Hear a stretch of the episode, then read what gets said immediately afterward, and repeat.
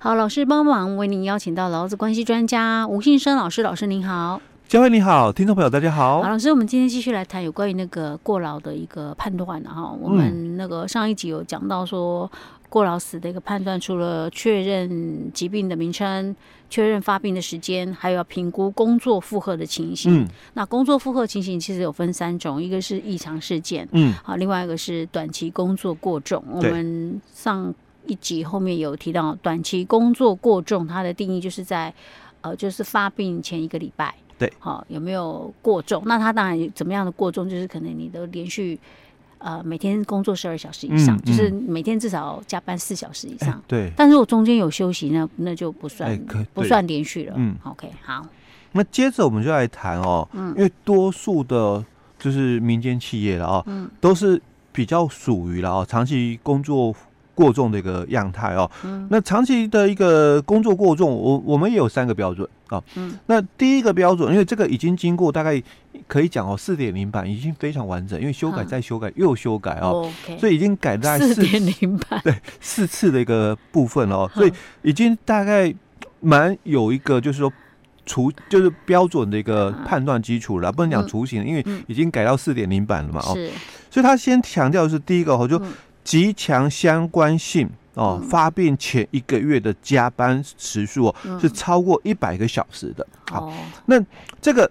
发病前，所以我们讲前面的哦，就是在做判断的时候，我才会谈到嘛，确认发病的一个时间，因为它有潜伏期，不是倒下的时候开始算，潜伏期就要算啊。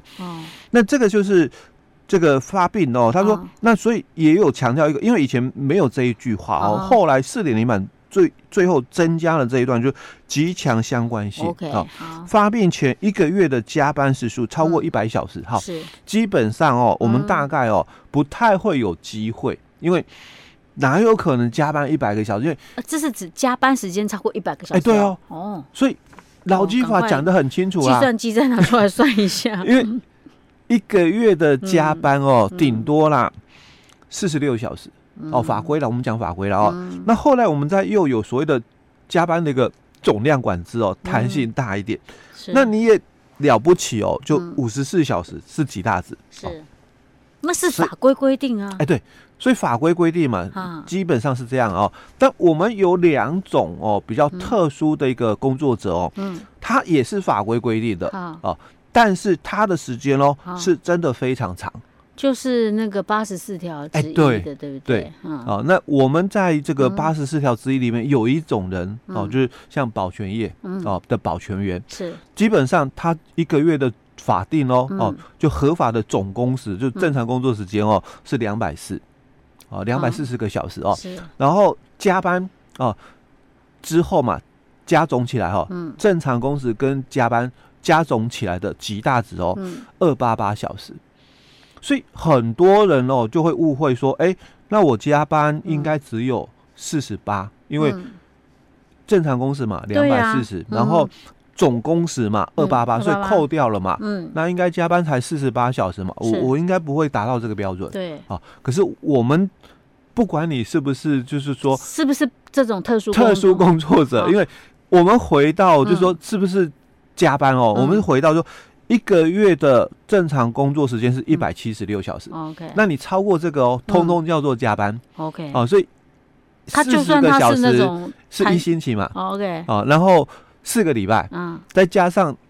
因为二十八天四个礼拜啊，嗯、再加上两天的八小时啊，嗯、所以四十乘以四哦，再加上八乘以二，嗯、所以就一百七十六哦，是这样来的。一百七十六这个数字，哎，对。所以等于是说，如果假设了哈，八十四条之一的工作者，一旦有发生了那种猝死，嗯、或者是我们先前讲的脑血管啊、中风、中风这种状况，大概可能很大的都可以判定是。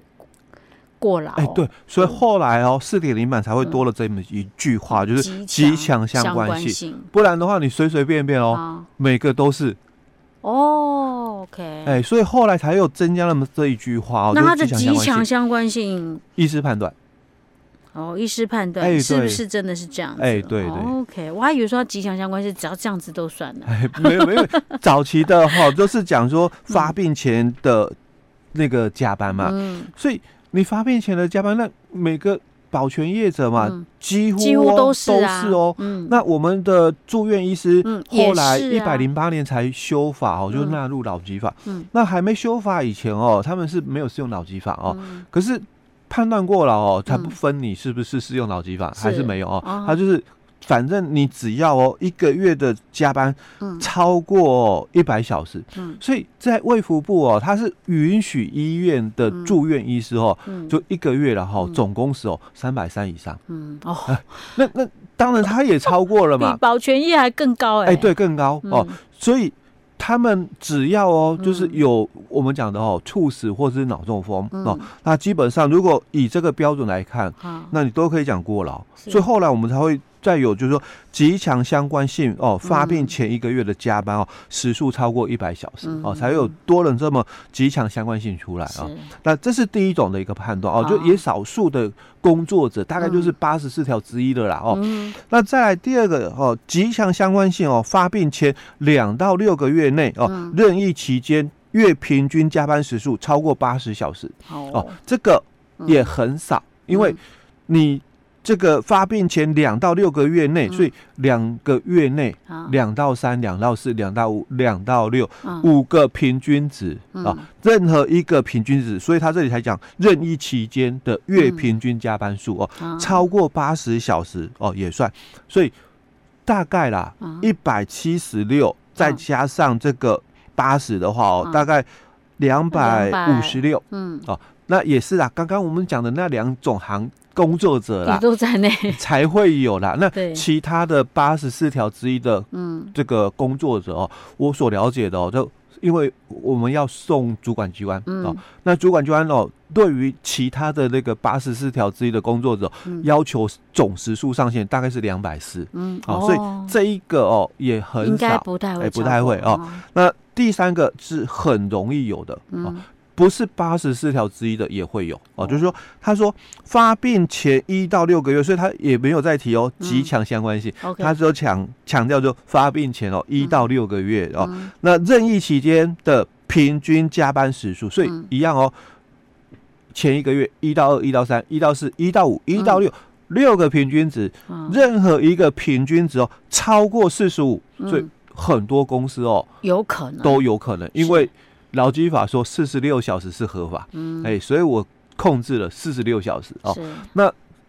也不是说我四十六小时就一定呐，就是过劳，所以他有谈到同时哦，有伴随日常紧张性的工作性质，所以我的工作紧不紧张？嗯，哎，很多人都说紧张。是，哎，压力也很大，当然紧张啊。比如说，假设了哈，通常一般我觉得会有这么长工时，可能跟那种现场作业比较有关系了哈。假设说，很多人就说，哎，我就是一个很例行性的，比如说，假设那种是流水线的工作，我就是一个，可能我就没他产品过来，我我就要赶快了，我就盖个章。假设啦，假设我随便讲一个例子，产品过来我就盖一个章。嗯，那很多人说不会啊，这样反正就是固定的，怎么会需要紧张？没有，我很紧张，万一我们漏掉怎么办？对，对不对？对，然后就算他他的那个那个什么，他的那个看断，那个叫做什么？那个生产线是对，是速度也没有到很快，但是我还是会紧张啊。对，因为 因为这个你这边哦，如果你一慢下去哦，那完蛋了，整个。要么就是堆积在你这里哦，那或者是你这边哦，就因为你的那个作业跟不上那个线上速度哦，那过了，嗯，你这边漏了，哎，那这个产品有瑕疵了，对，压力当然很大哦，所以我们就有一个判断的一个基础，就是 工作形态及伴随精神紧张的一个工作负荷的要因哦，大概也有几种哦。那第一种就是不规律的一个工作，我的工作是没有固定形态的哦，可能就是像医疗院所哦，他们排班是比较花花班类型的哦。那这种就是属于我们讲不规律，有时候可能早班，有时候可能晚班，有时候中班，那有时候的时间哦又又两头班哦，这是属于工作的时间。哎，有没有人是这种工作内容的？我一下去做这个，一下去做那个，也有可能，也可以，因为不一样的。个工作形态了啊，所以他讲是不规律的一个工作哦。那第二种就是时间长的工作，嗯嗯、那时间长的工作，那大概就我们讲轮班制的啊、哦，因为轮班制有的人是固定早班，嗯、有人固定晚班或中班哦，固定的哦。那工时长的话，通常是两班制的，嗯、因为一天十二小时，哎，我就早班，嗯，哦，哎，一天十二小时啊、哦，那这个就算工时长啊、那第二种就是经常出差的、嗯、哦，我可能常常要出差，像呃，比如说空服员好了，嗯、他们常常要就是说。出差又再加上就是他们可能要那个时差，嗯哼，啊，因为你你你在上面飞嘛，那你可能跨了那个区域啊，所以你会有时差的问题哦。好，那再来就是轮班或夜班，OK 啊。那我刚刚讲说，我可能是科技业，嗯啊，但我可能就是要轮班的，那或者是我我不轮班，因为觉得这样子很。要调整那个生理时差哦，麻烦。麻烦，我就固定，呃，我就固定夜班的啊，因为也有比较多一点的钱嘛，有津贴哦。那我记得这个为了这个事情哦，还有一些后来修法，就不是修法，所以后来就讲说，我们的这个劳基法的四十九条是违宪，因为它限制了女性劳工哦不能上夜班哦。好，那再来第五点，就是作业环境哦是否有异常这个温度、噪音跟时差？OK，那这个。异常的温度，我记得前几年哦也发生，就是在我们的那个大型的那个超市，嗯。哦的一个公司嘛啊，那他们有一个女性老公就是这样子，是那个进出那个什么冷冻库，哎，对对对哦，那再来就是第六点哦，就是伴随精神紧张的一个工作了哦，当然这个就比较含糊哦，但我们回来看哦，嗯，我们。